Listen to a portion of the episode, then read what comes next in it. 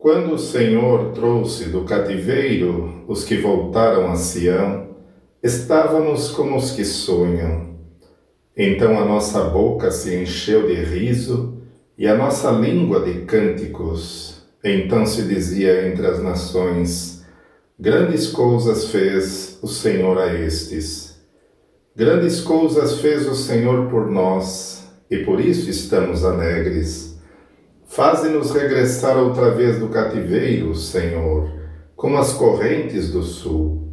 Os que semeiam em lágrimas cegarão com alegria.